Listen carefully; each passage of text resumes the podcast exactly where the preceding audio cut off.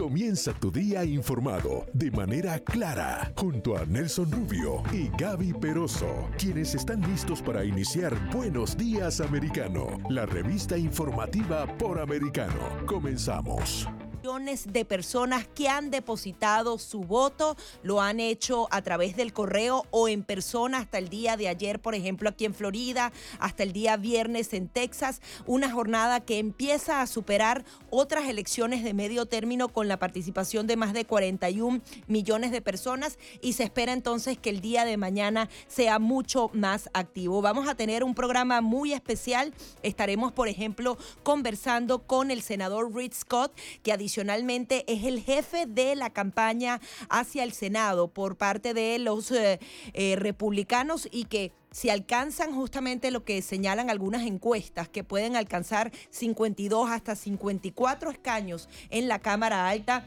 estaría haciendo una labor fundamental para el Partido Republicano. Adicionalmente, prácticamente todas las encuestas darían la mayoría a los republicanos en la Cámara Baja, en la Cámara de Representantes, y es por eso que, bueno, vamos a estar recorriendo el país también con algunos eh, de los candidatos locales, haciendo algunas entrevistas para hacer ese calentamiento para este 8 de noviembre, ¿verdad que sí, Nelson? Y así va a ser los buenos días americano a toda nuestra gente de costa a costa en los Estados Unidos a través de Americano Media y Radio Libre 790 con toda la red de estaciones de radio a nivel nacional muy pronto y debemos decirlo muy pronto, estaremos llegando a muchas ciudades a través de la radio aire normal, acompañando a la gente con toda la programación de Americano Media y eso me da gusto poder eh, decirlo, además de nuestra programación en televisión, preparándonos eh, con mucha fuerza. Los estudios van súper avanzados, eso me encanta. Sí, no, y son, no saben de, otro mundo. De otro mundo, hay que decirlo. Pero bueno, lo cierto es que vamos a tener cobertura especial de elecciones, como decía Gaby Peroso, mi colega,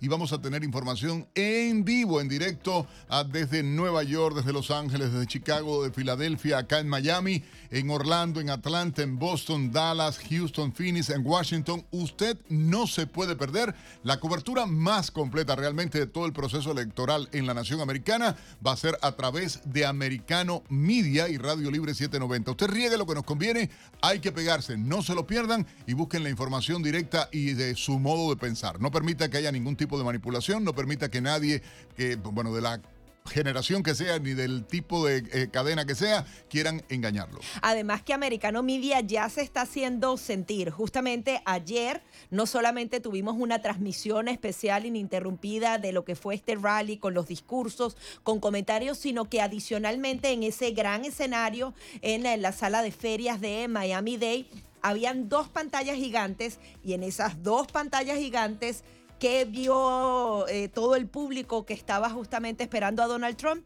la entrevista exclusiva que tuvo Lucía Navarro de aquí de Americano Media con el expresidente Donald Trump. Y tú señalabas que hubo un silencio, absoluto. la gente empezó a centrarse y eso justamente es lo que quiere Americano, llevar la política nacional, la política dura estadounidense, que quizás usted no conoce la realidad de algunos estados, hacia los hispanos, para que podamos realmente tener conocimiento de lo que está pasando en este país, porque si ya estamos haciendo vida aquí, tenemos que hacer nuestro este país, participar en las elecciones y conocer, informarnos para poder entonces tomar las decisiones más acertadas para el futuro de nuestra familia. Y sentimos mucho orgullo realmente Americano Media y Radio Libre 790, Gaby, como tú decías, estuvimos presentes en este rally con todo nuestro equipo de talentos, productores, técnicos, eh, realmente gracias, gracias a toda nuestra gente por el cariño que nos dio a Miami-Dade County eh, ayer en este evento. Vino gente de todo el estado de Florida y fue una jornada verdaderamente emotiva, Gaby. Sí, eh, de hecho vamos a presentar eh, algunas de las afirmaciones que hizo el expresidente Donald Trump. Dijo ante sus partidarios que era el mejor rally que había hecho y no paró su discurso a pesar de que cayó un diluvio que, como decía Nelson Rubio, lo sentimos completamente. El expresidente se refirió a la crisis de la frontera, a la multitud, también respondió con un coro que nuevamente decía que se construye construya el muro. Vamos a escucharlo. The wall was sitting there ready to be installed and they didn't want to do it. That's when I said, you know, I think they really believe in open borders. In fact, they took that wall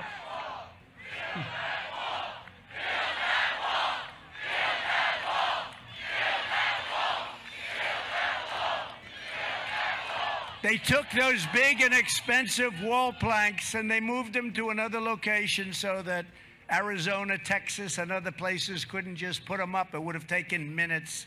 But that's when I realized these people are, they're sick. They're sick. Trump también tuvo palabras para los hispanos a quienes se dio la bienvenida al movimiento MAGA, pues está sintiendo el apoyo de millones y millones de latinos a lo, a lo largo del país.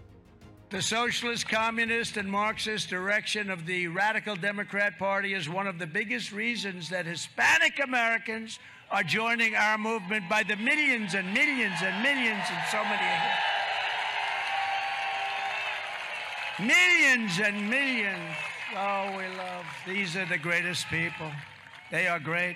Many, many are here. Who happens to be Hispanic? Yeah.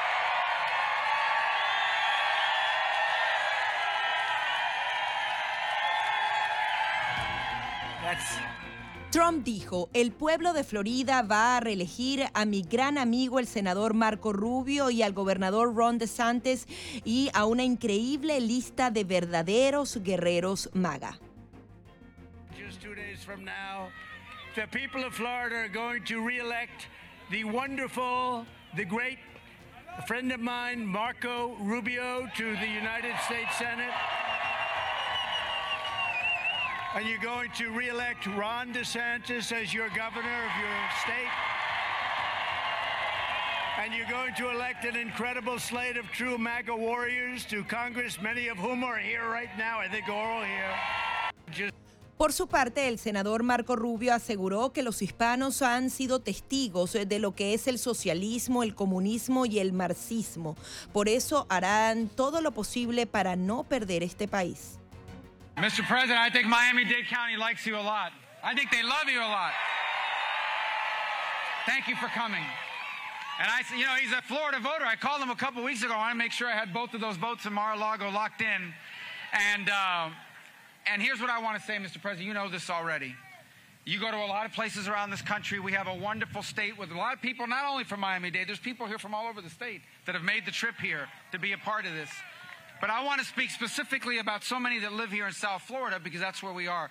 This is a community of people who lost their country. They saw the destruction of countries, the nation of their birth. They saw what socialism and communism and Marxism can do.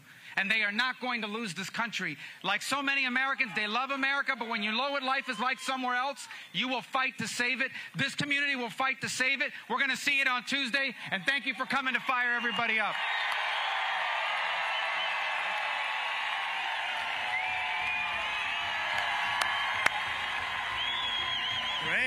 Wow.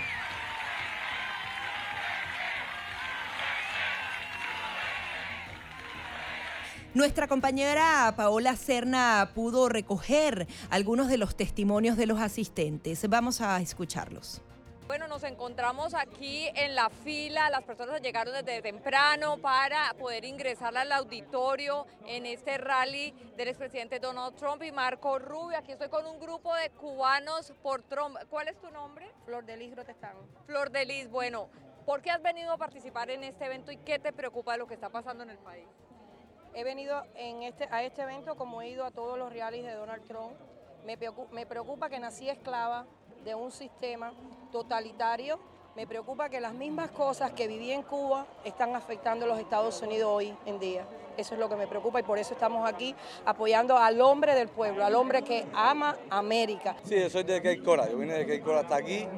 Yo soy expreso político y fui periodista independiente en Cuba. Estuve por más de 22 años luchando contra el sistema comunista cubano, del cual tengo eh, historias bastante desagradables por lo, las golpizas que sufrí. Entonces, esto es, estoy aquí para demostrarle, o sea, al pueblo norteamericano, en especial al pueblo norteamericano, no solo a los latinos que estamos aquí en la Florida, sino al pueblo norteamericano, que los Estados Unidos está siendo eh, bombardeado por la izquierda.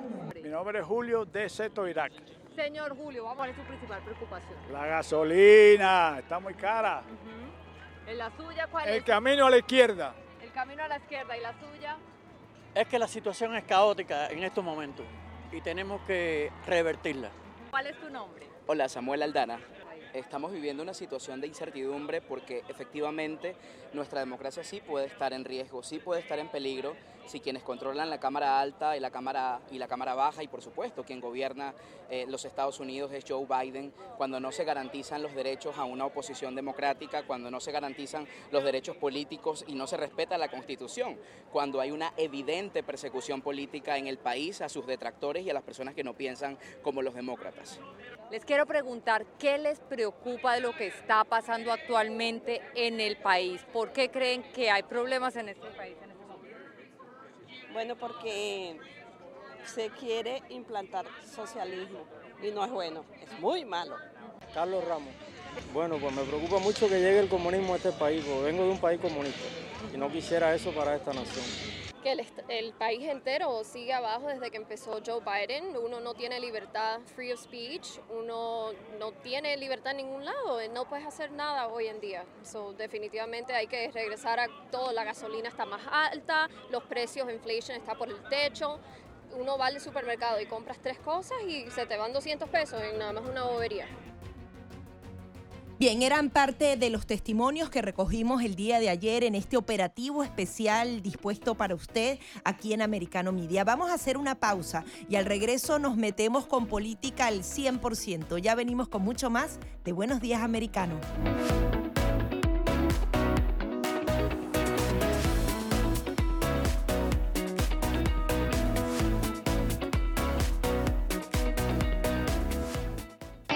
Enseguida regresamos con más, junto a Nelson Rubio y Gaby Peroso, por Radio Libre 790 AM.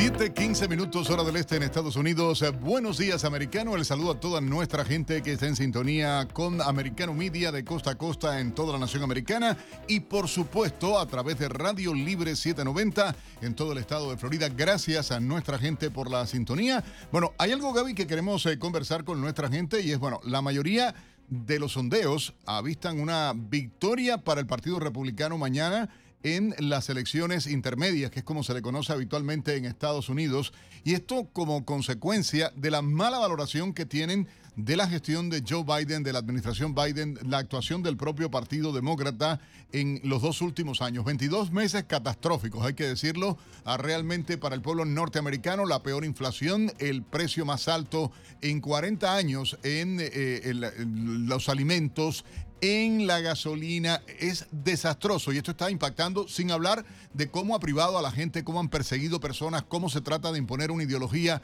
ajena a los valores y principios ah, de la cultura norteamericana y en la comunidad hispana, siendo peor aún Históricamente, las elecciones de medio término son la oportunidad de dar ese voto castigo a la administración de turno. Siempre ocurren dos años después de las presidenciales para que usted también tenga conocimiento de cómo funciona el sistema político. Es un sistema bipartidista en donde entonces eh, la, la escogencia de lo que sería parte del Senado y la totalidad de la Cámara de Representantes se juega y obviamente allí se aprovecha de dar ese voto castigo. Se habla que es un referéndum, en este caso a Joe Biden. Ocurre así históricamente y en particular en esta ocasión eh, también se ha hecho de una manera muy sencilla. Adicionalmente, hay quienes están incluyendo en esta contienda a Donald Trump para tratar entonces de crear esa rivalidad. Pero para conocer cómo han sido todos esos mensajes de campaña de demócratas, de republicanos, cómo se ha hecho el tema de las comunicaciones en el Partido Rojo,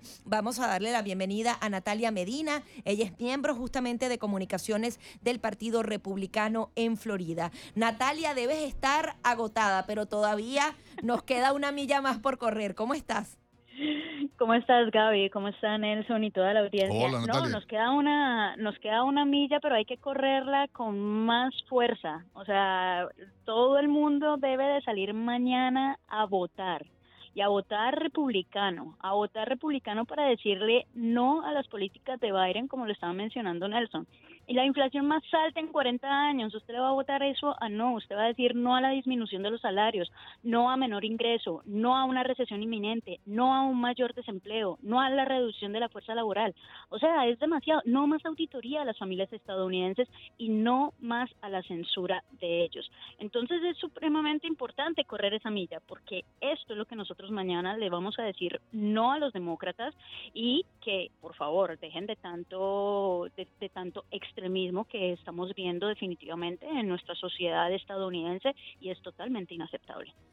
Hay algo que, que quiero comentarte porque justamente hay que tener en cuenta eso. Yo creo que primero no se puede hablar de triunfalismo, más allá de que las encuestas están dándole muy positivo a los republicanos, hay que salir a defender el voto. Más allá de republicanos, más allá de demócratas, más allá de independientes, hay una realidad en la que vivimos todos. Es como yo siempre digo y la gente me dice, Nelson, tú siempre repites lo mismo. Digo, cuando tú vas al mercado no te dicen, dime de qué partido tú eres para cobrarte. Cuando tú estás pagando la gasolina nadie te pregunta si tú de qué partido tú eres. No, es para todos los norteamericanos. Pero peor aún son las barrabasadas o esta política de miedo. Yo comentaba en la hora anterior uh, y, y me llama la atención enormemente ¿Cómo han tratado de, de, de, de, inculcar una política de miedo, de tratar de asustar a la gente con el tema de la seguridad social, con el tema de los servicios okay. médicos, con el tema, bueno, usted es republicano, usted es el diablo, según los demócratas y los líderes del Partido Demócrata en estos momentos, cuando son los responsables de la barrabasada que hay?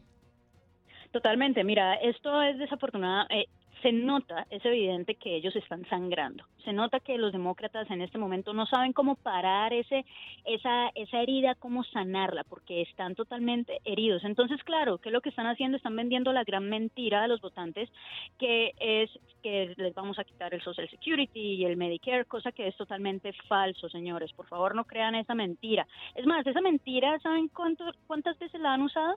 Al Gore la usó contra, eh, contra Bush, Obama contra Romney, Biden contra Trump y ahorita vuelven. ¿Por qué? Porque no saben de dónde más agarrarse. Y eso se llama el Medicare. Eso así fue como lo llamó Bush en su época, Medicare, porque los quieren asustar.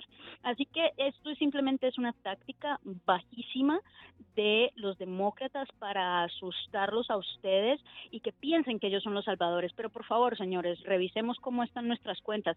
Miren ustedes cuánto es lo que están pagando, eh, lo que mencionas, Nelson. ¿Cuánto se está pagando ahorita por solamente la canasta básica, la comida básica que tú compras? No está alcanzando el dinero, no está alcanzando. Las personas están saliendo a buscar dos, tres trabajos para poderse mantener de la misma manera como lo estaba haciendo hace dos años atrás. Entonces, por eso es que ustedes tienen que salir a votar. Los demócratas, por favor, los, los votantes demócratas, yo sé que ustedes son personas también inteligentes, son personas que, que analizan las cosas y están viendo lo que está pasando en su casa. Así que no voten por el partido, sino voten por lo que les afectando a ustedes. Y eso es lo que a ustedes les está afectando todos los días. Así que hay que correr esa milla, voten rojo, tienen que salir a votar por políticas que tienen sentido. Y nosotros los republicanos, mira algo muy chistoso, nos dicen, eh, dicen, es que los republicanos no tienen ningún plan. Claro que tenemos un plan, sacarlos a ustedes, los demócratas. Sacar a los demócratas totalmente. Son líderes que no han funcionado, líderes que no han servido, tienen todas las políticas de Joe Biden que han destruido esta nación, una gran nación, la nación que nos ha dado a nosotros también los inmigrantes, segundas oportunidades y la está destruyendo y está convirtiendo al país como tercer mundista. Entonces, eso por un punto. Y ahora, si me voy aquí a la Florida, la Florida de Santis y los republicanos han hecho un trabajo excepcional porque han tratado de amortiguar, como se dice, esas políticas espantosas de, de, de, Joe Biden. ¿Qué es lo que tenemos? Tenemos el paquete de alivio tributario más grande en la historia de la Florida. Tenemos 1.5 millones de nuevos negocios. Tenemos 2.5% de tasa de desempleo. Tenemos una creciente mano de obra. Entonces tenemos un récord del turismo. ¿Por qué? Por las políticas de libertad, por mantener el Estado libre. Por eso es que tenemos estos resultados y queremos continuar teniendo estos resultados, no por el gobernador, por ustedes los que viven aquí en la Florida. Entonces, ahora Natalia. Dime. Sí, quería tu pronóstico para el día de mañana y bueno, y los días por venir. En primer lugar, hablan de que el gobernador Ron DeSantis podría ser el primer republicano en ganar el condado Miami-Dade en los últimos 20 años. Y adicionalmente, ¿cómo crees tú que queden estructuradas las cámaras? Hagamos el, el ejercicio de, de vaticinar los resultados. ¿Cómo ves tú si realmente la mayoría estará hay quienes dicen que la Cámara Baja prácticamente ya es un hecho que quedará del lado de los rojos, pero el Senado todavía hay varias contiendas ahí importantes. ¿Cuáles vas a seguir tú más de cerca? Bueno, definitivamente vamos a seguir todas, todas son supremamente importantes. Lo que queremos es literal que se venga el tsunami rojo. Eh, no queremos, o sea, queremos terminar con todo, queremos ganar todo eh, por el beneficio, lógicamente, de todos los votantes y para mejorar eh, nuestro, nuestro estilo de vida. Te pongo un dato, Miami Dade, por ejemplo, terminó con las votaciones tempranas, los republicanos 179.891 republicanos votaron y los demócratas fueron fueron eh, 173.870. O sea que definitivamente eh, Miami ha despertado y está diciendo no más a estas políticas. Entonces, si seguimos viendo estos resultados para mañana, definitivamente vamos a tener la mayoría en el Senado, la mayoría en el Congreso y vamos a tener también aquí a, nuestro gobernador, al gobernador de Santis, luchando eh, arduamente por, las políticas de libertad. Eso es lo que nosotros estamos viendo. Te, hablo de mayorías, no te hablo de tanto, es, no, queremos todo rojo, queremos toda la Florida roja y vamos por eso y a eso es lo que estamos enfocados. Hay algo que sí hay que decirlo y mencionabas el condado Miami-Dade ah, para nuestros oyentes en todo eh, el país. Hay algo importante, Miami-Dade hace desde el año, bueno, 22 años, desde el 2002, no ha ganado así, excepto en la elección del presidente Donald Trump, pero se ha dado algo, no ganábamos eh, los republicanos en el condado de manera abierta y hoy las proyecciones indican que así va en la elección. Eh, ¿Cómo lo ves? Porque sería una victoria más que contundente, sería cambiar el mapa político realmente eh, eh, del condado, ¿no? Claro, definitivamente. Ahorita lo que nosotros estamos viendo son la cantidad de personas que salieron a votar, pero definitivamente mañana es donde vamos a ver, ok, cuántas personas han votado eh, el rojo y votaron, o sea, fueron republicanos y votaron por rojo y cuántos demócratas. Estoy muy ansiosa de saber cuántos demócratas eh, de esos votos van, como se dice, para, para, para eh, nosotros los, los republicanos, igual los, los independientes.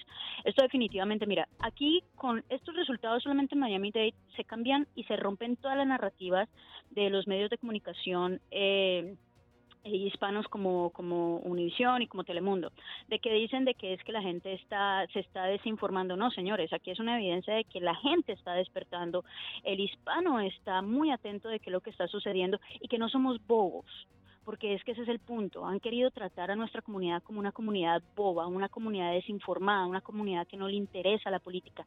Y estos resultados están, es este puntaje está mostrando es todo lo contrario. Entonces nos tiene muy emocionadas esa, esa, esa parte. Eh, entonces, sí, definitivamente el, mañana, mañana va a ser muy interesante. Yo sí aspiro de que Miami Dade, así como estoy viendo los números, eh, se convierta en rojo y el rojo es va a ser una cachetada. Va a ser una cachetada a los demócratas eh, de que definitivamente sus políticas extremistas de querer mandar en la vida de nosotros, porque ese es el punto, eh, Gaby. se nos agotó el tiempo, Natalia, perdónanos pero ¿por qué? Si es, hay que, estamos en la mitad del camino. Mañana seguramente podremos conversar contigo. Era Natalia Medina, miembro de comunicaciones del Partido Republicano en Florida. Pausa y ya venimos con más. Estamos de vuelta con la revista informativa Buenos Días Americano, junto a Nelson Rubio y Gaby Peroso por Americano.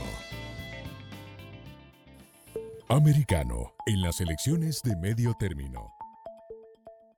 La senadora demócrata de Nevada, Catherine Cortés Mastos, intentará defender su curul el próximo 8 de noviembre de las aspiraciones del republicano Adam Blacksolt de tornar el estado Battleground en un bastión conservador. Cortés Mastos, quien representa al estado de Nevada desde el 2017, es una ardua activista en favor del derecho al aborto y la expansión de los beneficiarios de los programas Medicare y Medicaid. La plataforma económica de Cortés Mastos está basada en la transición a energías renovables. El contrincante republicano Adam Laxalt promete destapar el potencial energético de los Estados Unidos como medida para combatir la inflación y la dependencia de potencias extranjeras. Laxalt, de ser electo, completaría la construcción de la muralla fronteriza para garantizar la seguridad ciudadana.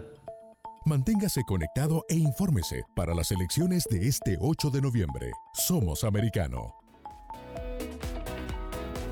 Interesantes cápsulas informativas de Luis Eduardo Martínez aquí en Americano.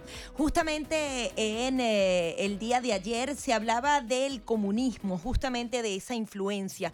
Y el senador Marco Rubio aseguraba que los hispanos conocen muy bien lo que pasa en una nación cuando eh, comienzan a perder las libertades. Precisamente el 7 de noviembre se celebra el Día de las Víctimas del Comunismo acá en Florida, algo que tiene una relación directa con las elecciones eh, que estamos viviendo actualmente. Es por eso que vamos a darle la bienvenida a Juan Fernández Barquín. Él es miembro de la Cámara de Representantes de Florida y también eh, representa el distrito 119.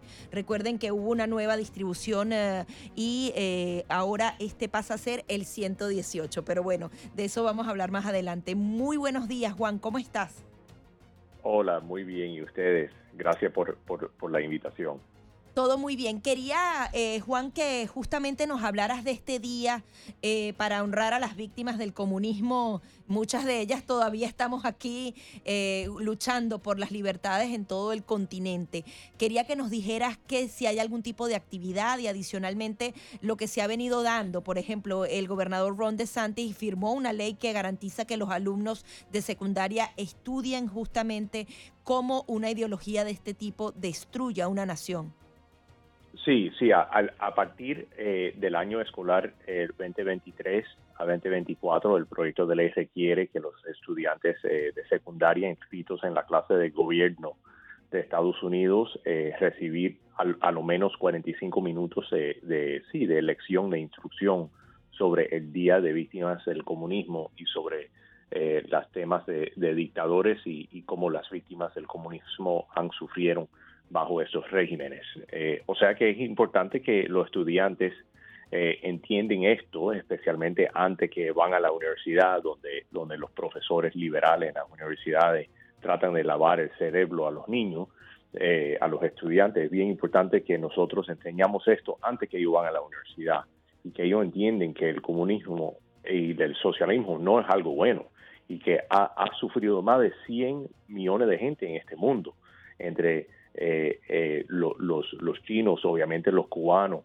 los venezolanos en este día, eh, los, los rusos, los países antes que eran antes soviéticos.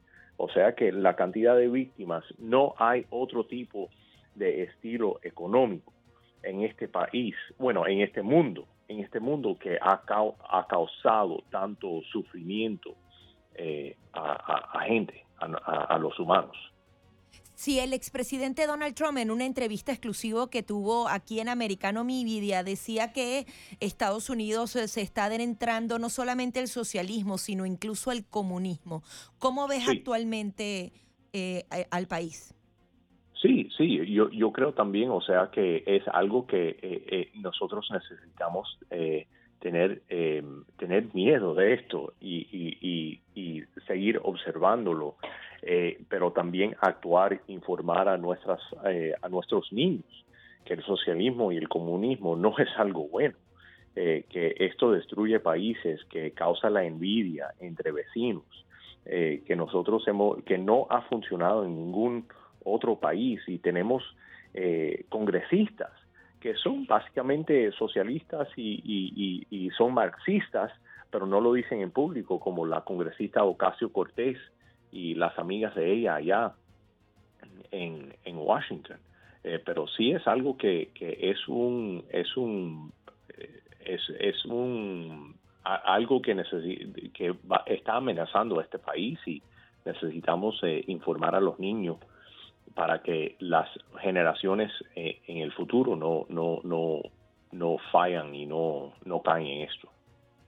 También quería que nos informara sobre la remodelación o, la restauración de la Torre de la Libertad, bueno, un símbolo inequívoco de Miami que adicionalmente eh, fue el lugar donde se acogieron los primeros exiliados con la Revolución cubana. Cuéntanos un poco de los planes, cuándo comenzaría eh, la restauración de esta importante obra de la ciudad. Sí, bueno, eh, hemos dedicado 25 millones de dólares eh, para la restauración, sí, de, la Torre de Libre, eh, que ahora, eh, bueno, técnicamente le, regalamos ese dinero al Miami-Dade College, porque ahora Miami-Dade College está en cargo de la preservación de la torre. Eh, entonces, eh, eh, pues sí, esperamos que en el, próximo año, dos años, vamos a, ver los, los cambios y la construcción esa para asegurar que esa torre recibe la atención que necesita. porque nosotros sabemos que esa torre ha, ha, estado ahí en Miami, es una de las estructuras más viejas en la ciudad de Miami y necesitamos preservarla. También se habla de tres carreteras del estado que van a tener eh, el nombre de algunos valientes cubanos. ¿Sabes quiénes podrían ser?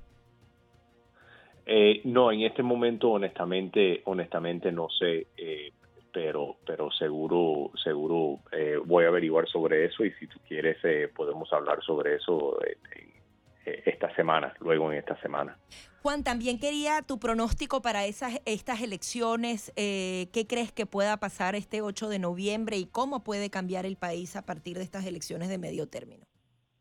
yo creo que va a ser un tsunami rojo, eh, sin duda un tsunami rojo. Estamos hablando que, que si en, en estados que típicamente y que históricamente fueron controlados por los demócratas, ellos están tienen miedo, los demócratas tienen miedo. Por ejemplo, en Nueva York, están al punto que, es posible que el republicano gane como gobernador. Eh, en Nevada es posible también que un, un que un candidato para senador eh, republicano gana. Eh, o sea que yo sí creo que sin duda nosotros vamos a, ganar la mayoría en la Cámara de Representantes Federal. En el Senado yo creo que ojalá ganemos quizás un asiento o dos pero yo creo que sí vamos a ganar la mayoría en el Senado también y yo creo que va a haber sorpresas sobre muchas de las mansiones de, gobernador eh, y yo creo que sí vamos a ganar algunos eh, algunas carreras de gobernador en, algunos estados que muchísima gente no creía. Pues estaremos muy pendientes de todo lo que ocurra en las próximas 48 horas. Muchísimas gracias por estar aquí. De nada. Un eh, placer. Gracias.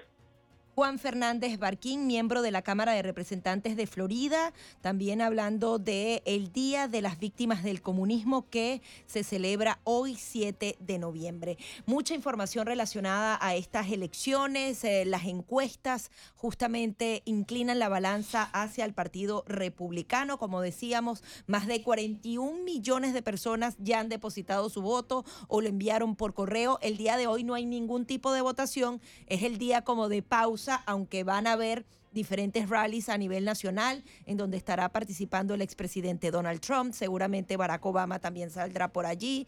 Se esperan varios actos de campaña para finalmente, muy temprano, el 8 de noviembre, arrancar con fuerza en estas elecciones de medio término que se celebran acá en Estados Unidos. Bueno, importante que ustedes se comuniquen con nosotros en vivo en Buenos Días Americano a través de Americano Media y Radio Libre 790M. Pueden llamarnos al 786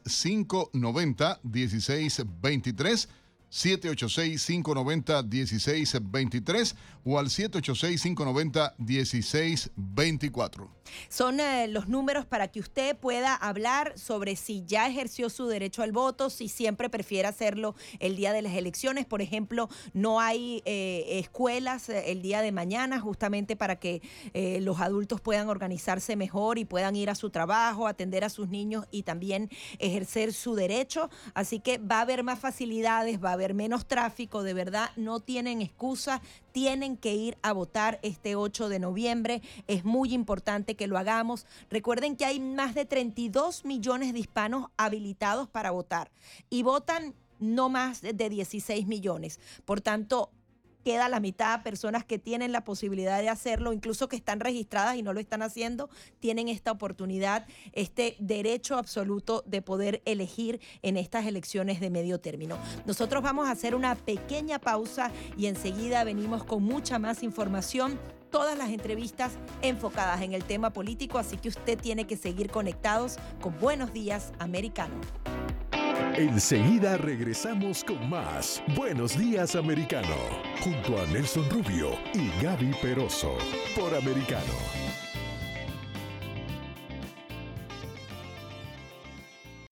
Estamos de vuelta con la revista informativa Buenos Días Americano, junto a Nelson Rubio y Gaby Peroso, por Americano.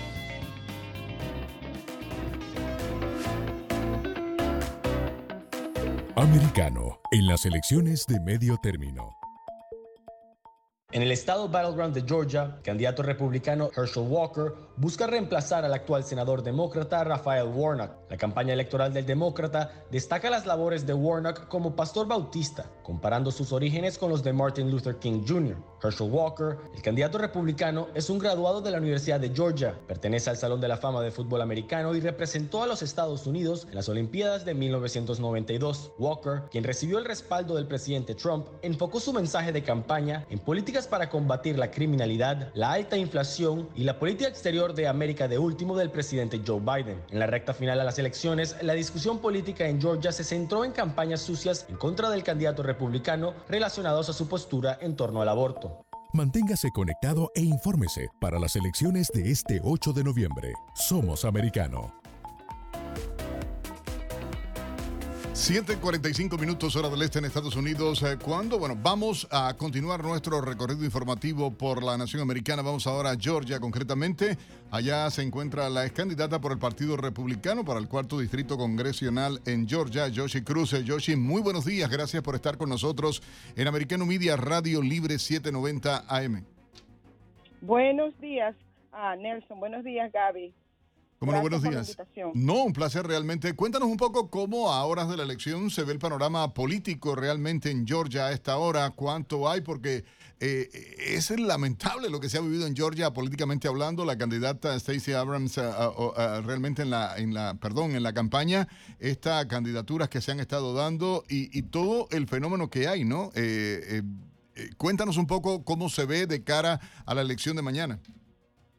Mira, con respecto a Herschel Walker y a, la senaduría, eh, me gustó mucho la forma como Herschel confrontó al pastor bautista, entre comillas, diciéndole que en vez de matar a babies debería estar bautizándolos. O sea, eso fue una respuesta lapidaria.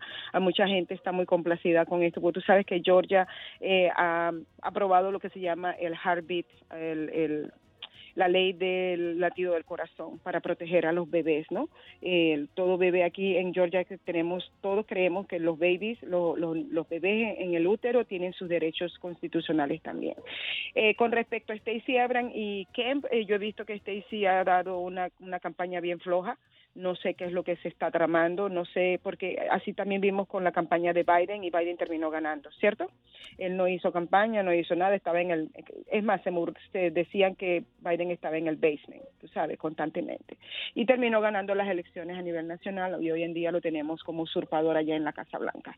Este, con respecto a... Yo quería hablar con ustedes más que todo es nosotros los latinos aquí en Georgia, qué es lo que está pasando. Mira, aquí en Georgia, si me permiten, hay tres grupos que promueven las votaciones aquí en Georgia. Uno se llama Latinex y el otro, los otros dos son GLAR y, y Galeo. Todos estos dos grupos, estos tres grupos, promueven agendas muy distintas a lo que es los Estados Unidos de Norteamérica.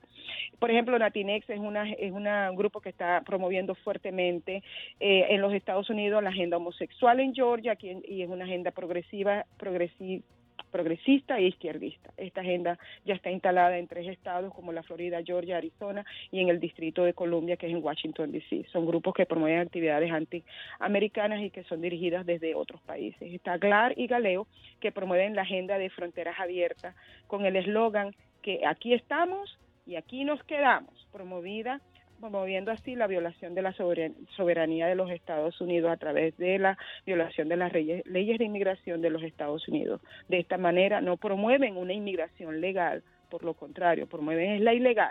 Ellos promueven la idea del camino a la ciudadanía a los inmigrantes ilegales en los Estados Unidos, incluyendo a los de DACA, que bajo la potestad de sus padres entraron de forma ilegal al país y buscan una excusa para obtener lo que quieren sin importarle las violaciones de los Estados en el Estado de Derecho de los Estados Unidos.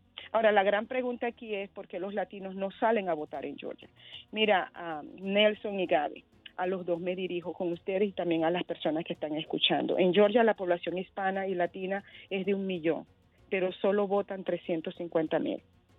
Esto representa un 35% de los que votan pero han salido a votar solo 38 mil personas, en, que representa un 1.7% del total de los votos emitidos en Georgia. Es decir, es el registro más bajo en los últimos 20 años, en las elecciones ahorita del midterm. En Georgia, los latinos e hispanos que votan no están saliendo a votar porque no están siendo representados ni a nivel estatal y mucho menos a nivel federal. No hay candidatos latinos a pesar de que somos el 10% de la población en Georgia es latina. Solo dos candidatos republicanos son de origen latino. Uno de ellos tiene el apellido King y se llama John King, que es el secretario de Seguros de aquí del estado de Georgia. Y el otro candidato es Rey Martínez. También la gente está desconfiando de la promoción por los medios tradicionales, sea prensa, radio o televisión. Yo espero que para mañana las personas hispanas y latinas que todavía no han votado se motiven a salir a votar por alguno de, ah, de los republicanos que están siendo ah, propuestos. ¿Cómo, ¿Cómo ves el panorama? ¿Realmente se habla de la oleada roja? ¿Crees en Georgia esto tenga posibilidad real más allá de cualquier pronóstico? Yo creo que en Georgia van a ganar los republicanos ah, por el simple hecho de que eh, Georgia es un estado republicano. Ahora bien, está la jugada demócrata que tú, sabes que con los demócratas uno nunca sabe, ¿no? Cómo nos puedan salir.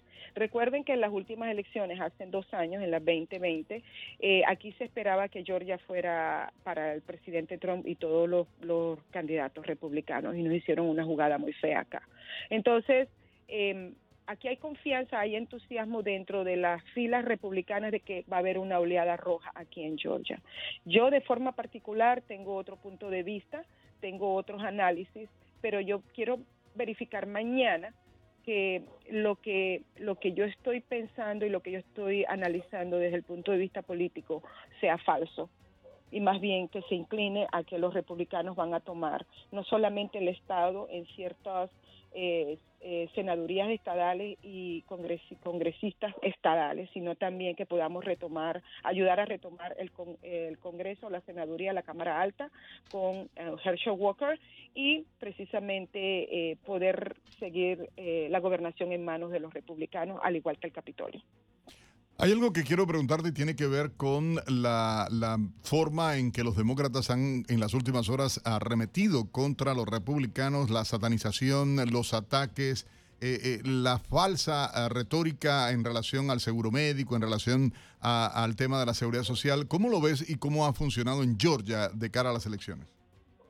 Aquí estamos notando que los demócratas están en pánico, están en pánico porque, como lo dije anteriormente, tienen esta gran este, desventaja con respecto al mensaje. Ellos están atacando a la persona, al carácter de la persona y al pasado de las personas, mas no están enfrentando y confrontando el tema, o sea, los temas a solucionar, que es lo que necesitan los ciudadanos americanos aquí en Georgia. Los georgianos requieren libertad, más libertad, quieren este, que sus negocios este, echen para adelante, no quieren que el IRS se venga a estar investigando. O sea, todas estas ah, medidas que tomó Biden, que están siendo implementadas a nivel federal, ellos no la quieren eh, implementadas aquí en Georgia. Por lo tanto, una forma de frenar todas esas decisiones y todas esas agendas marxista izquierdista de la administración Biden que se en Georgia es precisamente eligiendo personas republicanas que promueven lo que es la, libertad individual con responsabilidad, el, el, Estado fuera y lejos de los bolsillos de nosotros, que no se metan en los cuartos ni en, la vida de nuestros hijos ni en la vida de, los de los ciudadanos americanos. Entonces los demócratas como no tienen mensaje, porque ¿cuál es el mensaje?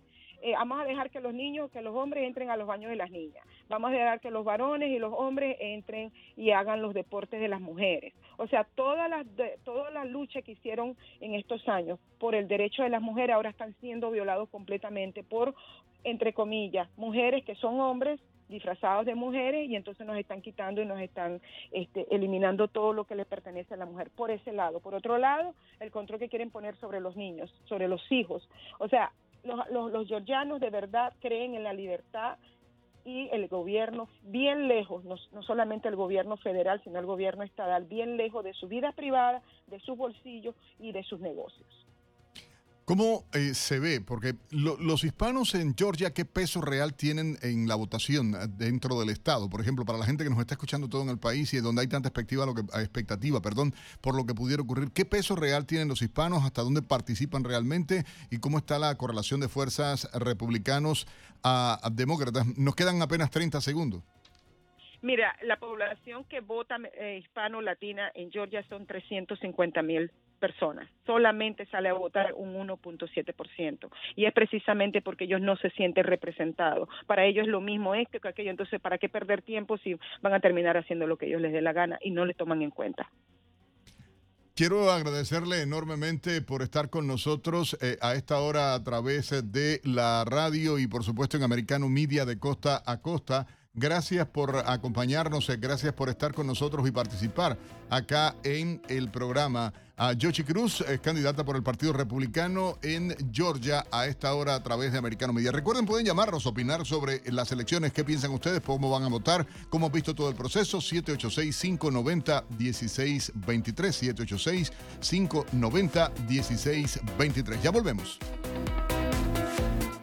Estamos de vuelta con la revista informativa Buenos Días Americano, junto a Nelson Rubio y Gaby Peroso por Americano. Americano, en las elecciones de medio término. En la carrera por la curul en el Senado por el estado de Wisconsin, el vicegobernador demócrata Mandela Barnes busca reemplazar al titular republicano Ron Johnson, quien representa al estado desde el 2011. Mandela Barnes, el demócrata nacido en Milwaukee, prometió en campaña que de ser electo trabajará por codificar el derecho al aborto a nivel federal. Igualmente, prometió reducir los impuestos a la clase media y aumentar las regulaciones de compañías del sector agroindustrial. El senador republicano Ron Johnson, por su parte, aboga por reducir las regulaciones que impiden el desarrollo de la agricultura en Wisconsin y eliminar las restricciones federales ambientales que limitan el desarrollo del sector privado. Igualmente apoya el derecho de pacientes terminales a probar tratamientos experimentales para salvar sus vidas. Manténgase conectado e infórmese para las elecciones de este 8 de noviembre. Somos americano.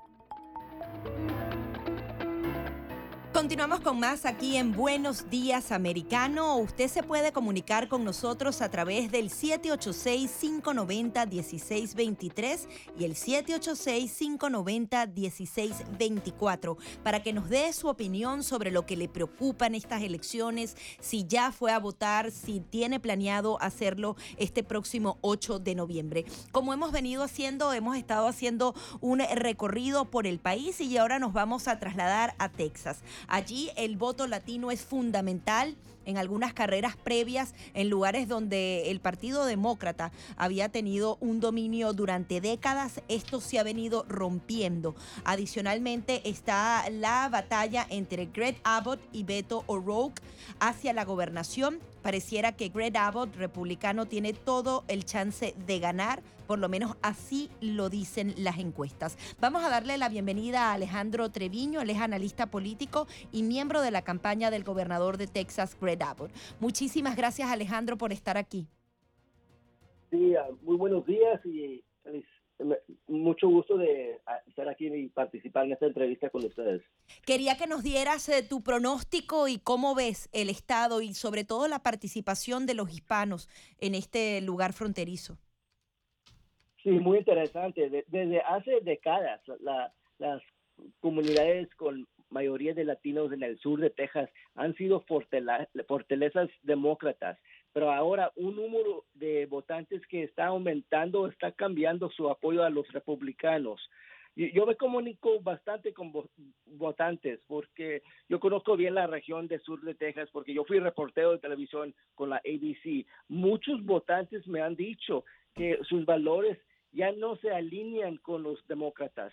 Me, dicen que se sienten que su vida no, no ha cambiado ah, bastante ah, para, para mejor. Incluso eh, destacaban, por ejemplo, la campaña de Mayra Flores, en donde decía que su mensaje fue muy simple, se basaba en la familia, en la fe, en los valores, en la patria. ¿Tú crees que ese mensaje por parte de los republicanos está justamente cambiando la visión de los independientes, de los demócratas y en general de los votantes? Claro que sí, hay una razón por la que la gente hispana está presentando más atención y votando valores en lugar de política y raza. Mayra Flores se ganó el corazón de los hispanos del sur de Texas porque cree en Dios, la familia, la, patria. Y Mayra, no es la única latina que está haciendo olas en este tsunami rojo, como dicen, the Red Wave. Mónica de la Cruz, Cassie García, que está en una intensa carrera ah, contra el convertido congresista Cuellar. Esa, esa carrera va a ser muy interesante también. Adicionalmente está el tema fronterizo. En algunos discursos pronunciados en las últimas horas eh, por el senador Marco Rubio, a él aseguraba que están ingresando por Texas justamente 5 mil personas a diario, más de 4 millones en total. Esto obviamente tiene un impacto aquí en Florida, pero ¿cómo lo vives tú en Texas? ¿Realmente estas cifras son tan alarmantes? Sí, yo, y ahorita hay mucho entusiasmo y mucha alegría y, con los republicanos y, este va, va, a ser un cambio um, drástico, yo creo. En esta área viven muchos veteranos hispanos en el Valle del Río Grande, en el RGV. Muchos dicen que la inflación ha tenido un gran impacto en sus vidas. También se sienten que hay mucha pobreza aquí en el Río Grande. Y algo que dicen que lo, los demócratas no han ayudado hay mucha frustración con los demócratas. Ah, va a ser muy interesante. Quería que nos describieras el tema migratorio, cómo, cómo se puede atender la llegada masiva de personas por la frontera sur. Sí, y, los hispanos, las familias aquí, tienen sus empresas, sus tiendas, sus restaurantes, sus ranchos, quieren más seguridad aquí fronteriza. Y lo, lo que la gente tiene que entender es que los hispanos, los tejanos, uh, somos muy nobles y leales. Así que cuando te damos la confianza, te apoyamos, pero a su vez no, no se olviden de nosotros y de las cosas que más nos importan. Así es que yo creo que van a e, e, esa elección hay mucho enfoque ahorita en esa región. Um, el gobernador va, a tener el el martes va, ahí va a estar con, con la, fiesta, porque hace cuatro años estaba en Austin, pero no, va a estar ahí también. Um, GOP um, leader Kevin McCarthy va a estar ahí en el McAllen. Um, Gingrich va a estar ahí. Uh, McDaniel del RNC. Hay mucha tensión ahorita ahí. Es, es, es, es, mucha alegría y mucho, mucho entusiasmo. Quería que nos hablaras de los pools, de las encuestas. Eh, ¿Cómo ves la carrera no solamente a la gobernación, en cómo, cómo se, se, están dando los números entre uno y otro, y también la carrera al Senado y a la Cámara de Representantes? Muy cerca e, esos, esos números. Ahorita les puedo decir que el gobernador Abe este, está cómodo en la carrera que lleva como unos 8, 9, 10 puntos adelante. Este, eh, de vez en cuando vamos a ver otros números que han dicho, como en el Houston Chronicle, uh, dicen que está más cerquita, que Beto este, le está ganando o está ahí, mite, mite. Pero esa es mucha política y, soy, y para los medios este, tienes que ver a, a, varios para sacar algo entre medio. Uh, con las congresistas, eh, yo, yo creo que la, la, los republicanos no van a ganar por, por mucho. Um, es, lo, lo, las tres latinas en, en Texas llevan a, va a ser bien cerca, pero yo creo que um, vamos a, a, a, salir adelante. ¿Y en la carrera del Senado? En la carrera del, Senado, yo, yo creo que va a ser um, para Ted Cruz sale uh, muy fácil. Eso ya, ya están asegurados. Adicionalmente, sí, adel adelante.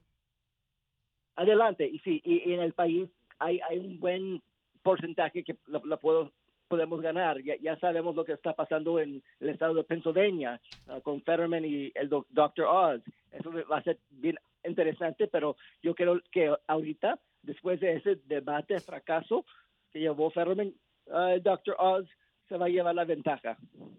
También la masacre en Uvalde, la muerte de estos niños y, de sus maestras, esto ha sido tema de discusión durante la campaña. ¿Crees que también eh, el tema de las armas pueda tener un, un, papel fundamental a la hora de votar, de las personas tomar esta decisión? Sí, yo creo que hubo oportunidad para los demócratas y con Beto O'Rourke para sacar puntos políticos con las esas armas. Uh, siempre se, llevan la, misma uh, narrativa, pero yo creo que uh, aquí en Texas es muy importante que los ciudadanos y los residentes de aquí, de este estado, tienen sus protecciones, que tienen the, the Second Amendment rights, quieren su- sus armas y no quieren que el gobierno se los quita. Así es que ese es un tema muy muy importante. La otra fue el aborto, pero no no se- eso no son las prioridades para la gente hispana que quieren más dinero en sus bolsillos, quieren más ah, protección en sus sus colonias y en, la frente, en la frontera pues ya sabemos lo que está pasando. Um, es, es algo muy raro. Yo fui reportero ahí y la, la inmigración no, no tenemos control. Siempre hubo migrantes que cruzan, vienen de México, de, de, de Sudamérica, pero no, no, no, no es algo tan peligroso lo que estamos viendo ahorita. Finalmente, ¿qué le dirías tú a los votantes para que vaya el día de mañana a votar? ¿Por qué son tan importantes estas elecciones de medio término? es tan importante para la gente hispana. De si, si tienes generaciones aquí, tienes años viviendo aquí, o si apenas viniste aquí hace seis meses, porque la vida, el futuro de, la, familia hispana vale mucho y, y- y- y es, es tan importante para el futuro, para, para nuestros niños, para tener un futuro brillante, para cambio, para que nos respetan y ahora, están luchando para el voto latino, porque pueden decidir, decidir eh, la, la, la, elección nacionales y esta la, la presidencia. Es que eh, vale mucho el voto latino. Muchísimas gracias Alejandro por tu intervención y estaremos en contacto durante toda la semana para ir analizando los resultados. Mil gracias a usted, gracias. Alejandro Treviño, analista político y miembro de la campaña del gobernador de Texas, Greg Abbott, como él lo informaba, están cómodos hasta ahora en esta carrera tanto el senador Ted Cruz como el gobernador actual, Greg Abbott, en las encuestas. Sin embargo, lo que han dicho todos los analistas es muy importante que usted salga a votar. Muchas carreras nos pueden sorprender, muchas de ellas están muy cerradas también. Hay tres puestos a la Cámara de Representantes en Texas y la participación de las mujeres hispanas va a ser fundamental en este estado fronterizo. Nosotros vamos a hacer una nueva pausa, les damos rápidamente los teléfonos 786-590-1623 y el 1624, 786-590-1623 y 24 para que se comuniquen con nosotros y participen sobre estas elecciones. Pausa y ya venimos con más de Buenos Días Americano. Estamos de vuelta con la revista informativa Buenos Días Americano, junto a Nelson Rubio y Gaby Peroso por Americano.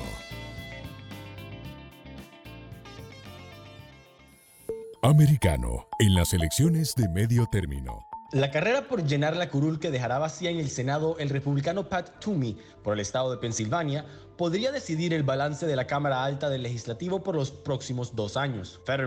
El candidato demócrata, abiertamente apoya el aborto y ha prometido ser el voto 51 para codificar el derecho al aborto de ser electo senador. Dr. Mehmet Oz, el candidato republicano, famoso por su programa televisivo The Dr. Oz Show, se autoproclamó el candidato del cambio. Dr. Oz se opone rotundamente a los programas de excarcelación temprana de criminales y aboga por un incremento en el financiamiento y apoyo que se le brinda a los estamentos de seguridad estatal. También ha sido arduo crítico de China y de la dependencia energética que tiene Estados Unidos con los mercados de petróleo internacional. Dr. Oz recibió el respaldo público del presidente Donald Trump.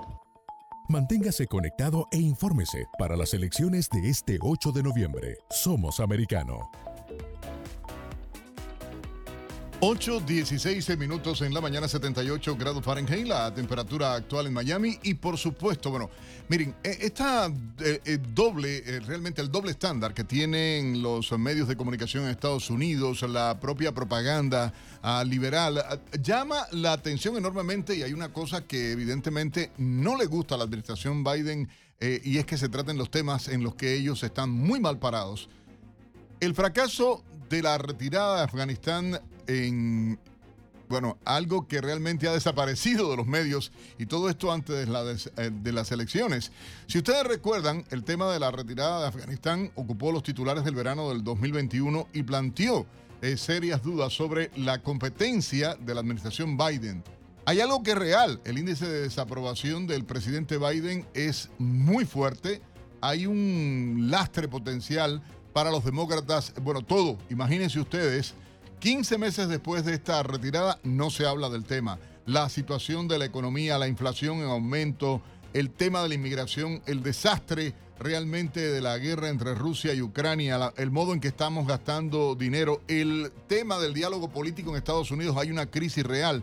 Y esto, bueno, no se habla de estos temas. Tenemos un invitado muy especial en, en línea a esta hora y quiero saludar con muchísimo gusto al señor Emilio González, exdirector del Servicio de Ciudadanía e Inmigración de Estados Unidos, exdirector de Asuntos del Hemisferio Occidental del Consejo de Seguridad Nacional de Estados Unidos. Emilio, un placer saludarte. Buenos días, bienvenido a Americano Media Radio Libre 790M acá en todo el estado de Florida.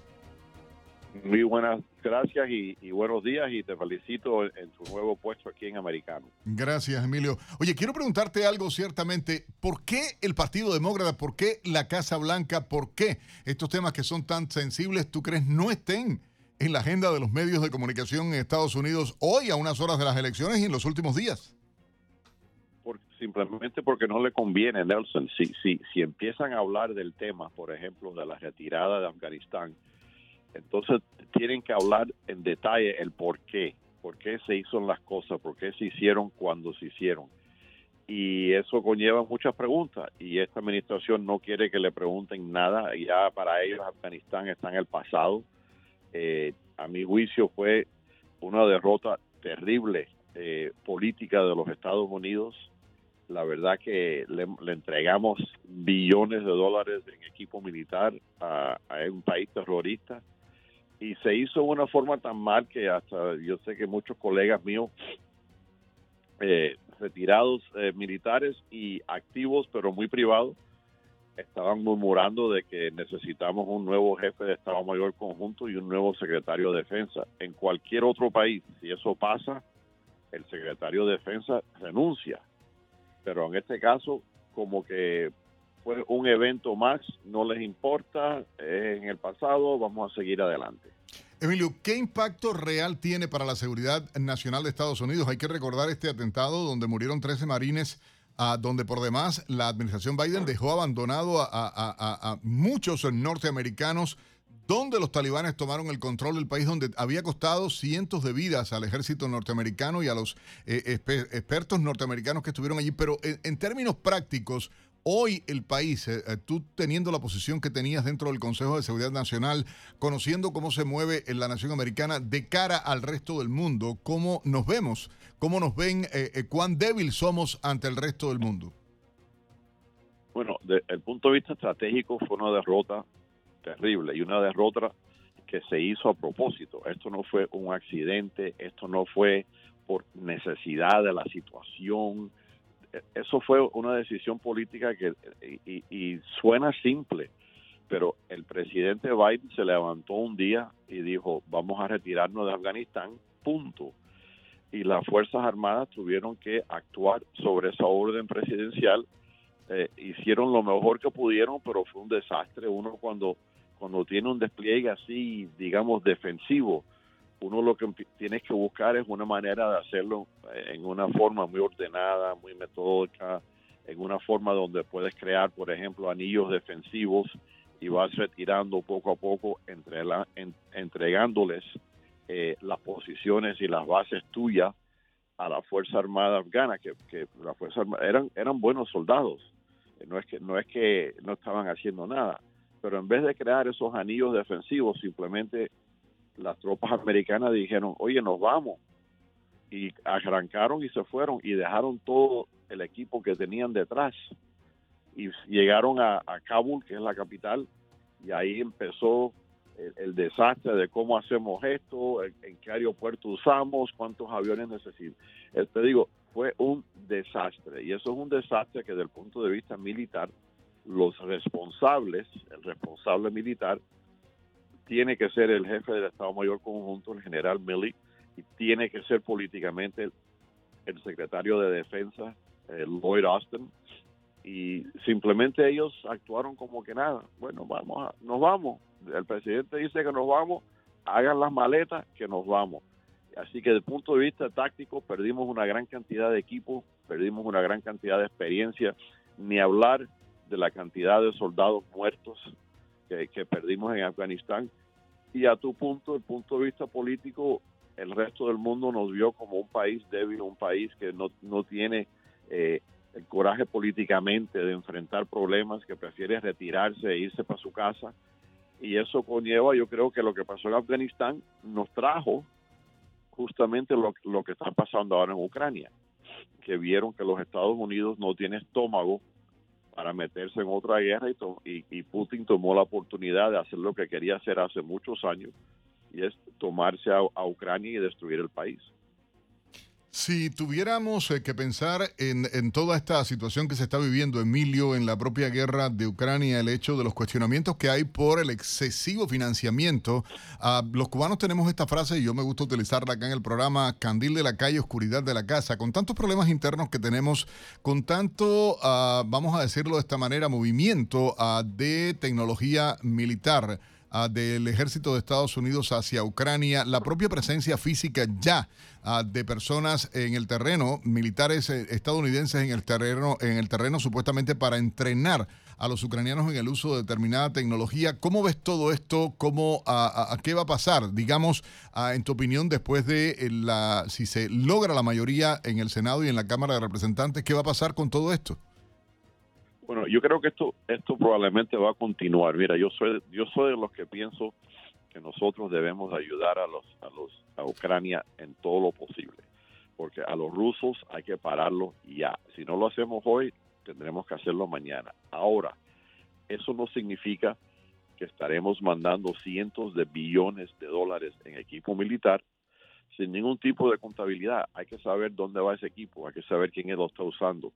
Y es ahí donde yo creo que el Congreso, eh, con mucha razón, está preocupado en que estamos mandándole todo este equipo a, las Fuerzas Armadas de Ucrania y que, y que quizás quizás ellos no tienen la capacidad de absorber tanto equipo y tanta tecnología. Pero el hecho de que lo estamos ayudando, a mi juicio, es algo que hay que hacer. Eh, así como empezó la Segunda Guerra Mundial, cuando nadie quería hacer nada, mientras que Hitler se llevaba un país tras otro, el Putin ya se ha declarado un enemigo de la democracia, un enemigo de Europa Occidental. Este señor quiere no solo regre- regresar a la época eh, de la Unión Soviética, este señor quiere regresar a la época de los zares rusos y hay que pararlo. Pero pararlo no significa seguir mandando billones y billones y billones de equipo militar y cuestionar qué se está haciendo con ese equipo. Y, y- a- además, todo lo que le mandamos a Ucrania es equipo que tenemos aquí que no podemos usar en una emergencia en otro lado del mundo. Emilio, quiero agradecerte enormemente habernos acompañado estos eh, minutos a través eh, de Americano Media Radio Libre 790M. Emilio González, exdirector del Servicio de Ciudadanía e Inmigración y exdirector de Asuntos del Hemisferio Occidental del Consejo de Seguridad Nacional de Estados Unidos. En esta mañana, Emilio, gracias. Muchísimas gracias, Nelson. Te felicito. Gracias, Emilio. 8, 26 minutos de la mañana. Vamos a hacer una breve pausa. Recuerden, ustedes pueden llamarnos a través del 786-590-1623. 786-590-1623. ¿Quiénes van a ganar las elecciones? ¿Los republicanos o los demócratas? ¿Se logrará recuperar el eh, Senado? ¿Se logrará recuperar la Cámara de Representantes? ¿Cómo vas a votar acá en el sur de Florida? Llama ya al 786-590-1623. 786-590-1624. Ya volvemos. 8.30 minutos de la mañana continuamos con más de Buenos Días Americano, invitándole a que participe en nuestro programa a través del 786-590-1623 y 786-590-1624. No solamente se están ah, haciendo elecciones a nivel federal, a nivel nacional, sino también hay importantes contiendas a nivel local. Es por ello que le vamos a dar la bienvenida a Cristi Fraga. Ella es miembro del Consejo Escolar y candidata a la alcaldía de Doral. Muy buenos días, ¿cómo estás, Cristi? Bien, gracias. Buen día. Quería que nos dieras tu visión en estas elecciones locales, cómo ves al, al electorado, ¿están motivados a salir a votar? Bueno, mira, nosotros estuvimos en el centro de elección las dos semanas de las votaciones anticipadas y al principio vimos pocas personas viniendo, pero al- a lo que se fueron los días pasando, Ayer fue un día súper movido en el último día. Em, y poco a poco vimos que las personas se motivaban más a salir. Hemos visto eh, muchos republicanos salir a votar. Em, y bueno, ayer se terminó el día con líneas bastante largas ahí en el centro de elección. Em, pero sí, vemos que las personas están conscientes de las eh, elecciones y están saliendo de votar. Siempre queremos que salgan a participar más personas, pero sí estamos viendo que por lo menos los republicanos están saliendo a votar. Hay algo importante que quiero preguntarte y tiene que ver eso del tema de la votación directa, cómo se movió, cómo va a estar mañana. ¿Qué esperas a Cristi Fraga? Porque hoy lo que se puede decir es esto, invitar a la gente, yo creo, a ciertamente, y por qué en este caso las personas, todavía hoy tú pudieras hablar más libremente, mañana sí por ley no pudiera ser, ¿por qué la gente tiene que eh, creer en ti, tiene que apoyarte como candidata? ¿Qué valores representa Cristi Fraga para la comunidad eh, del sur de la Florida y en este caso de la ciudad de Doral? Bueno, mira, nosotros vimos, por lo menos aquí en Doral, en los números, que ah, unos mil personas más han votado en votaciones anticipadas que por boleta ausente. Eso es muy bueno, queremos que la gente salgan y lo hagan eh, personalmente. Mañana esperamos que salgan también otro, otras mil a dos mil personas a votar. Eso es lo que estamos esperando. Eh, invitamos a todos que salgan. Todas las elecciones son importantes. Esta particularmente aquí en Doral eh, van a escoger un nuevo alcalde eh, y también hay tres eh, asientos de consejos abiertos. Pues los invito a que voten por mí, por la experiencia que traigo. Soy una eh, una servidora pública que conocen, que, eh, que ya conocen de cómo mi accesibilidad a la comunidad, las propuestas que traigo enfocadas en lo que es la responsabilidad fiscal, la transparencia, la seguridad pública en nuestra comunidad, la infraestructura. Eh, yo acá en Doral he vivido 20, más de 22 años eh, y bueno, he servido un poco más de, de nueve años y medio. Me ha encantado eh, poder servir a la comunidad, ha sido un, un, honor para mí, un privilegio que me ha dado los residentes y bueno, busco seguir representándolo en, esta, en este cargo tan importante para nuestra ciudad. Hay mucho por hacer en la ciudad de Doral.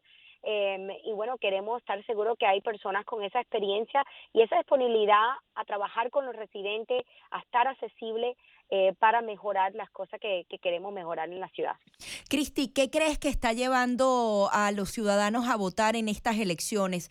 Eh, se habla, por un lado, los demócratas tratan de poner temas como el aborto, el tema de la democracia, pero al final pareciera que todas las encuestas de manera uniforme dicen que el tema del bolsillo del estadounidense, inflación, costo de vida, marca la pauta.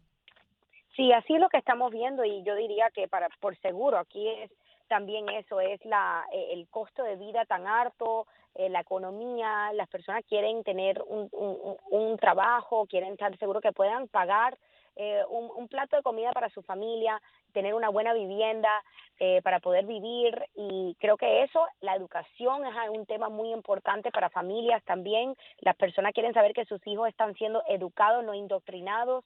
Eh, yo diría que esos son los temas más importantes que se está viendo a nivel, eh, a todo nivel, ¿no? Local, eh, nacional, estatal. Esas son las cosas que le, que le preocupan a las personas, la seguridad pública. Eh, eso es lo que quieren ver eh, nuestros residentes, que los políticos se están ocupando de estos temas que de verdad impactan su calidad de vida. Cristi, muchísimas gracias. Cristi Fraga, candidata a la alcaldía de uh, la ciudad de Doral, acá en el sur de la Florida, convocando a los residentes y, por supuesto, hablando de la importancia de salir a votar en cualquier parte del país a esta hora. 8.35 minutos en la mañana. Tenemos en línea telefónica igualmente al senador Rick Scott. Por cierto, ayer hablaba el eh, ex presidente Donald Trump muy bien de Rick Scott, lo felicitaba por la labor que está haciendo para todos los republicanos del país en su liderazgo. Uh, senador, bienvenido a, a Radio Libre 790, Americano Media, acá en toda la nación americana a esta hora. Uh, es un placer, es un placer. Uh, sí, estoy um, uh, muy feliz por las elecciones. Um, es importante que los republicanos um, ganan el voto hispano y las elecciones en noviembre, mañana. Gracias por estar aquí, senador. También le saluda Gaby Peroso. Voy a hacer las preguntas en inglés y en español para que bueno, nos, nos uh, pueda responder en ambos idiomas. You play a critical role in this election as the Republican campaign manager. What do you think will happen? Will the conservative get the majority in the Senate and the House? Usted juega un papel primordial justamente por ser el jefe de campaña de los republicanos para ganar la Cámara Alta. ¿Qué cree usted que pueda suceder? ¿Se podría alcanzar esa mayoría en ambas cámaras? La elección uh, mañana es muy importante para todas las familias. Soy el presidente del Comité Nacional de Senadores Republicanos. Mi trabajo es recuperar la mayoría de senadores este año y voy a trabajar, trabajar duro todos los días para que eso suceda. Los, los votantes hispanos están cada vez más inclinados a votar por republicanos. Um, los votantes hispanos tienen aspiraciones, quieren vivir en un país con el gobierno que valore la fe, la familia, el trabajo, una educación de calidad, fronteras seguras independencia y autodeterminación.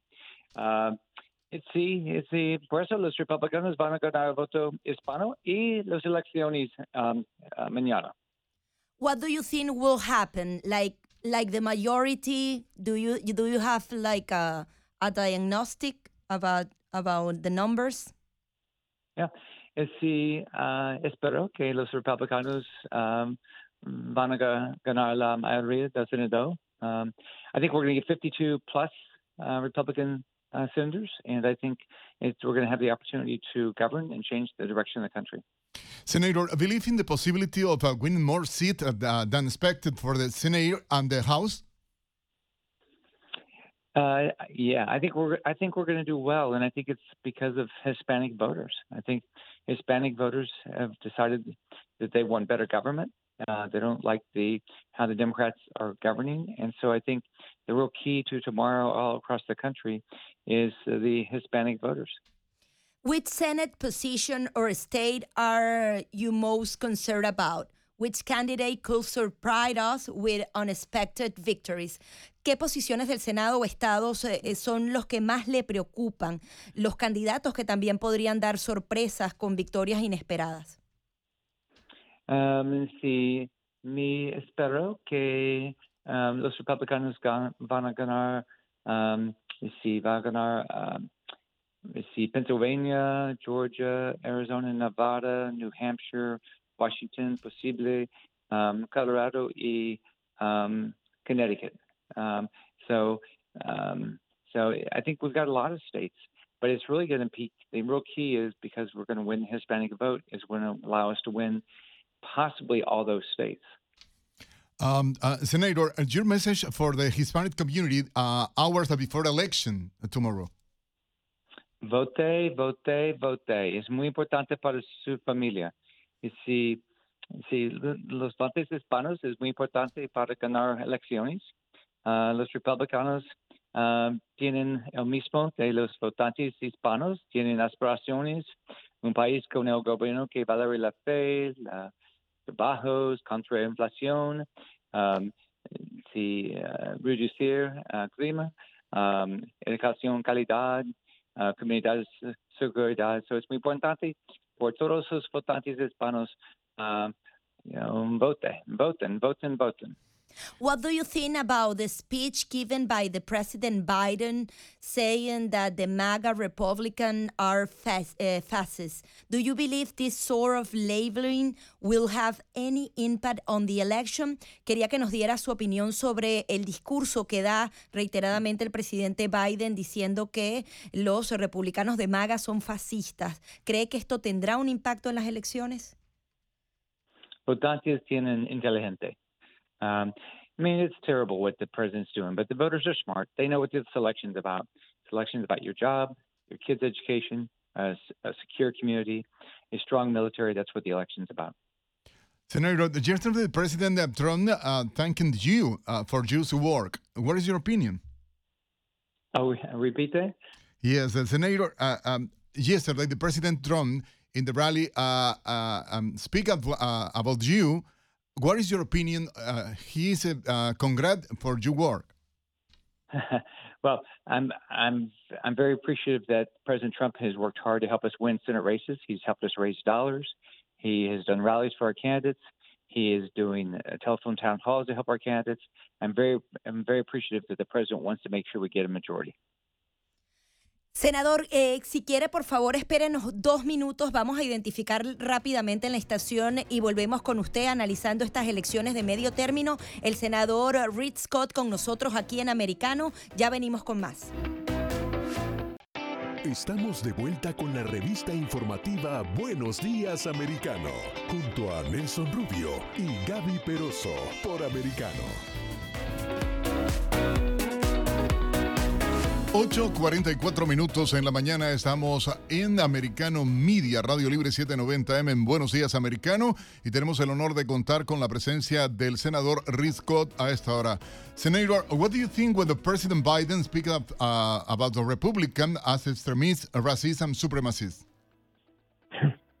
and it's muy loco. Um, I mean, I mean Biden. You know, he's he's figured out he's going to lose big. His policies are terrible. Uh, he doesn't want to talk about the issues that he's caused, like inflation, high crime, open borders, woke military. So he's going to try to talk about something else, and it's not going to work because voters are smart. Former uh, President Obama has attacked you directly, claiming that you have a plan to end the right of Social Security and Medicare. What do you say to the voters? This is true. Quería saber eh, sobre el discurso del el expresidente Obama que está atacándolo directamente a usted, asegurando que usted y los republicanos tienen un plan para acabar con eh, el derecho al seguro social y también a Medicare. ¿Qué le dice a los votantes? So it's, it's, it, no, it's verdad. Uh, it's, a, it's a complete lie. This is what the Democrats do every cycle. They, they talk about, you know, pushing grandma off the cliff. Um, because they know they can't talk about the issues that they've caused, like inflation. And by the way, Joe Biden, when he was in the Senate, proposed cutting Medicare and Social Security. Every senator, Democrat senator up for election, every Democrat senator just cut, voted to cut, and they just cut $280 billion, $280 billion out of Medicare. Joe Biden signed the bill, and by, so that's going to cut life saving drugs for people. And the final thing is while Joe Biden was in the private sector, he organized his finances so he wouldn't pay Medicare taxes. So the Democrats are liars. They do this every time. I'm going to fight to make sure we keep Social Security benefits, we keep Medicare benefits, but the Democrats they're they're fine with cutting it because they already, they already have. Democrats have spent millions and millions of dollars on the campaigns. How has the Republican investment been Will the ad spending impact in the results? Los demócratas han gastado millones de dólares en la campaña. Queremos saber cómo va la inversión de los republicanos y si justamente este gasto publicitario va a impactar directamente en los resultados. We have great candidates. We have great volunteers. The key is talking to voters. Voters agree with us. And so everybody's going to run these ads, but in the end, You win because people like your message and they agree with you, and that's exactly what's happening right now. That's why we're going to have a big win tomorrow. We're going to take back the House and we're going to take back the Senate. Senator, uh, thank you very much uh, um, Joe, being with us and then good morning. Uh, uh, buenos días, americano, más simple en español. Thank you. Gracias, senador. It's, it's, it's, it's un placer. We keep in touch. un buen día. Buenos días. Eh, Igual para usted. Era el senador eh, Scott, quien adicionalmente tiene una eh, labor titánica, justamente recuperar la mayoría en el Senado, particularmente para el Partido Republicano. Él se ha encargado justamente de buscar el financiamiento, de buscar el apoyo, ha recorrido el país entero y si las encuestas dan esos 52 o 54 puestos, va a ser uno de los senadores más efectivos en esta labor de levantar entonces al partido. Ha sido titánica la labor del senador Rick Scott, hay que decirlo. Ha sido muy fuerte el trabajo que ha hecho, pero ha sido la cabeza ah, de todo este movimiento y cómo desde el Partido Republicano y desde el propio Senado se ha trabajado para lograr esta victoria, a que las encuestas dicen que va a ser posible. De hecho, el pronóstico, como tú lo mencionabas, está entre 52 y 54 asientos en el Senado de Estados Unidos. Igual las gobernaciones, hay un reto y queremos decirle a la gente e invitarlos a que mañana no se pierdan toda la programación de Americano Media desde las 6 6 de la mañana vamos a tener cobertura ah, de todo el proceso electoral acá en Estados Unidos toda la programación. Vamos a tener comunicación ah, con todo el país, eh, prácticamente reporteros en cada eh, estado, para que usted pueda tener la más completa información. Usted riegue lo que nos conviene y a usted también, ¿eh? porque estar bien informado, tener la garantía de poder tener el mejor proceso de cobertura electoral. Ya desde ayer andaban desquiciados. Oye, por cierto, el presidente Trump ayer hizo talco, dicho a, los cubanos, eh, ¿cómo dirían en Venezuela? Porque atacaba directamente a los medios de comunicación liberales que estaban ayer allí en el rally y eso me dio eh, gusto, ¿no? Porque además todo el público se viraba contra ellos también, atacándoles y, denunciando la manipulación que han tenido en eh, eh, todo el proceso electoral, ¿no? Que se lleva a cabo acá en Estados Unidos. Sí, y es que el expresidente Donald Trump hacía como un recorrido por todos los temas que son fundamentales en estas elecciones. Por ejemplo, hablaba de cosas específicas, decía que Estados Unidos estaba perdiendo la capacidad de competir, de competir con otros países, por ejemplo, en áreas como el turismo, con todo lo que está sucediendo con el dólar. Aseguraba que eh, esta elección se trata de salvar el sueño americano porque cada vez se quieren colocar más impuestos, que sea cada vez más difícil para un empresario, por ejemplo, poder eh, ser próspero, poder generar riquezas como ha sido tradicionalmente Estados Unidos. Hablaba, por ejemplo, del muro, decía, estuvimos a punto de finalizarlo, el muro quedó allí sin ser concluido y ahora estamos viendo esta mm, avalancha. Él decía específicamente que la podía comparar con una invasión como las invasiones militares que se trataba de una invasión, lo que estaba ocurriendo en la frontera sur y que justamente él había tenido algunas de las medidas más eh, prácticas para poder entonces detener el flujo. Y es así porque eh, justamente medidas como Quédate en México y el título 42 finalmente están siendo utilizados por esta administración para tratar de detener esta llegada masiva. Y hablaba del tema de las drogas, eh, fue uno de los temas que más trató, ¿no? No, y, es que realmente es un peligro, la gente no entiende y es gracias a la, incoherencia de la propia administración Biden, de los propios demócratas. Él habló el del movimiento Defund the Police, este movimiento donde están quitando el dinero a la policía, donde, donde están gobernados por demócratas, mi gente, no se puede engañar al mundo, es donde más delincuencia, donde más delito, donde más droga, donde más gangas, donde la criminalidad se ha disparado y los propios informes del propio gobierno federal a partir de que la Policía Federal, el FBI, ha estado hablando de ese tema. Gaby, hay una noticia de último minuto, el jefe de los mercenarios de Vladimir Putin reconoció que está interfiriendo en las elecciones extranjeras y amenazó. Se trata del empresario ruso eh, Yevgeny Prigozhin, fundador del grupo Wagner, y admitió por primera vez su intromisión en votaciones de otros países y ha sido acusado de patrocinar granjas de trolls con sede en Rusia para influir en la política. Y paralelo a esto, Estados Unidos, amigos, hay otra información, movilizó aviones de guerra de su base en el Golfo Pérsico por una amenaza creíble de que Irán podría atacar a Arabia Saudita. Sí, mientras se desarrollan estas elecciones de medio término, hay mucho relacionado también con Ucrania y con Rusia y específicamente se habla de conversaciones entre Estados Unidos y el gobierno de Vladimir Zelensky de Ucrania para que se reactive la posibilidad de una negociación. Esto ha creado algunas críticas. Hay otras personas que dicen que es absolutamente necesario explorar la vía diplomática porque sigue un gasto militar y en general civil desproporcionado y pareciera que tiene que una guerra que no tiene fin. Justamente Kiev se está preparando para un invierno sin calefacción, sin agua, sin luz por los ataques rusos a la infraestructura energética. Y estamos hablando justamente de uno de los países con más frío. No, no es lo mismo pasar un invierno en, en un lugar donde medianamente puedes controlar las temperaturas, si no hay agua, si no hay luz y sobre todo si no hay calefacción esto puede provocar la muerte de muchas personas y es por eso entonces que no solamente Estados Unidos, sino las demás naciones del mundo están también presionando para que se haga algún tipo de negociación mientras las tropas rusas están aumentando los ataques en el este de Ucrania. Kiev eh, eh, también sigue movilizando las tropas, está planificando la evacuación de 3 millones de habitantes porque los bombardeos rusos continúan. Pareciera que la guerra baja de volumen en las noticias, pero la, la desgracia que está viviendo este pueblo no se detiene, ¿no? No, y hay que decirle, la propia administración Biden ha tenido, eh, eh, ahora sale la información y es el tema de que están pidiendo a la Ucrania ahora que negocie con Rusia, algo que para muchos es eh, raro, ¿no? Ha- Han gastado miles y miles y, mil- y miles ah, de, em, de dólares, por decirlo, millones de dólares. Y tú dices ahora, bueno, vas a hacer eso. Oye, Gaby, porque tengo que dar esta noticia porque si no reviento. Subió el premio de la lotería hoy Sí, señor. 1.900 millones. Casi, Casi dos mil, billones. exacto, dos billones. Dos billones es cosa de loco. Pero bueno, Yo que- jugué, yo jugué y además le compré Ah, a ¿de las hoy? muchachas de Peligrosamente Juntas la semana pasada cuando estaba en 1200. Lo volví a jugar en 1500 y hoy Yo hay lo que jugué jugarlo porque el anterior sorteo ahora, es pero hay que salir a jugarlo, hay que salir a comprarlo. Mi gente, se nos acabó el tiempo de programa acá en Buenos Días Americano.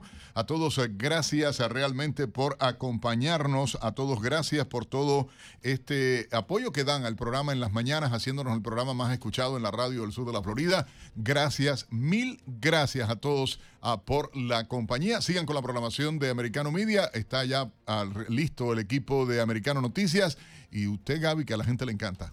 El chao chao, recuerden que mañana tenemos operativo especial todo el tiempo, toda la mañana, en la tarde, en la noche. Vamos a estar dedicados 100% a estas elecciones. Va a ser un honor para nosotros aquí en Americano Media poder informarle minuto a minuto en todos los rincones de Estados Unidos sobre estas elecciones de medio término. Por favor, vayan a votar, que su voto cuenta. Ahora sí, chao chao.